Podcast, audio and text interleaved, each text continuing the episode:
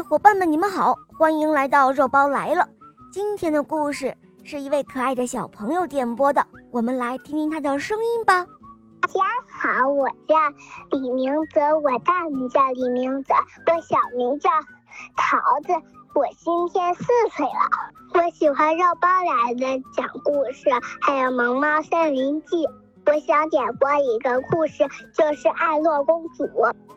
好的。下面我们就一起来收听小桃子点播的故事喽，《爱洛公主》第一集，播讲肉包来了。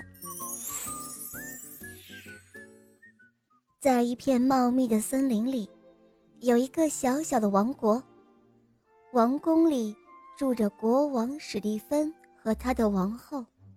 在一个春天的早晨。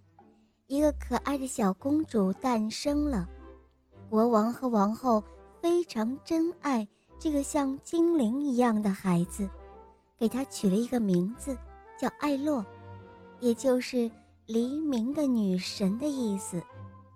王宫里为小公主举行盛大的祈福庆典，大街小巷的人们都在为小公主的诞生而欢庆，整个王国。都沉寂在喜悦之中，四面八方的人都来祝贺。邻国的哈勃国王和年幼的王毅菲利也来了。为了两个国家结成友好与联盟的关系，史蒂芬国王宣布，哈勃的儿子，国王的继承人菲利，将和史蒂芬王国的女儿艾洛订婚。三位美丽的仙子也来祝贺，他们是喜欢粉红色的花拉仙子，喜欢绿色的翡翠仙子，和喜欢天蓝色的蓝天仙子。三位仙子非常善良，他们总是为人们带来各种各样美好的东西。当然，他们也要为小公主带来祝福的礼物。花拉仙子。用魔棒挥出一道绚丽的霞光，他轻声地对小公主说：“我的礼物是美丽，你的头发将是像阳光一般金黄色，嘴唇如红色的玫瑰一样的鲜艳。无论你走到哪里，哪里就如春天一般的美丽。”接着，翡翠仙子也换来一串美妙的音符，她说。小公主，我的礼物是歌声，美妙的音乐将伴随你一生。你的梦中情人听到你的歌声之后，将会带着他悦耳的小夜曲来敲开你的门。蓝天仙子刚要送上礼物时，一阵狂风吹开王宫的大门，接着电闪雷鸣，一团火焰降临在宫殿的中央。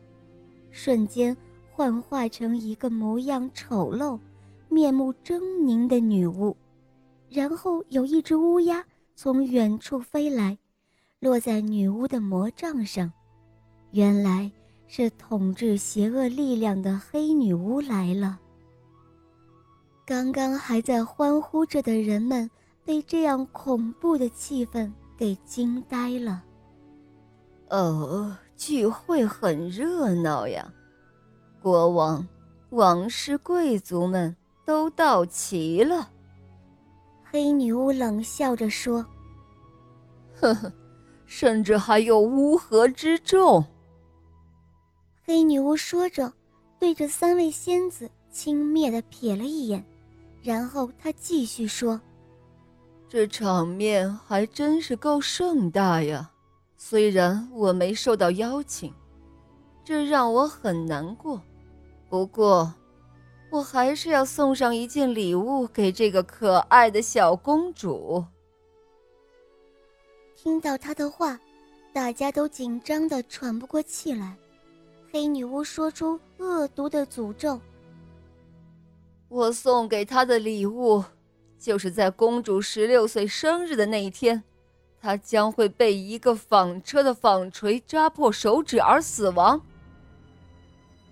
说完，黑女巫就得意的狂笑，随即化成了一阵闪电，消失的无影无踪了。悲伤和恐惧瞬间笼罩了整个王宫，大家惊慌的不知所措。王后连忙紧紧抱住她的孩子，国王也对侍从下令，要抓住那个女巫。这个时候，蓝天仙子安慰大家说：“大家不要绝望，我还有礼物没有送出呢。虽然黑女巫法力强大，我无法破解她的咒语，但我可以承诺公主不会死。”公主只是在这个咒语中沉睡过去，当她得到真爱之吻之后，她就会醒过来，魔咒也就会自动解除了。虽然蓝天仙子说出这个礼物，但是国王史蒂芬依旧是很担心。为了不让这个咒语有实现的机会，国王下令要销毁全国上下所有的纺车。直到公主十六岁之前，不允许有任何一架纺车出现。大家都十分理解国王的心情，但是三位仙子知道，这种荒唐的做法根本不能够阻止黑女巫的咒语变为现实。为了帮助小公主能够躲过这个劫难，三位仙子想尽了办法，最后他们一致决定。由他们三个亲自来照顾小公主，直到她平安度过她的十六岁生日。好了，伙伴们，《爱洛公主》第一集肉包就讲到这儿了。桃子小朋友点播的故事好听吗？嗯，你也可以让爸爸妈妈来帮你点播故事哟。更多好听的童话，赶快打开微信公众号，搜索“肉包来了”，加入我们哟。好啦，小桃子，我们一起跟小朋友们说再见吧，好吗？小朋友们，故事听完了，萌萌哒，晚安。嗯，伙伴们，我们明天再见，拜拜。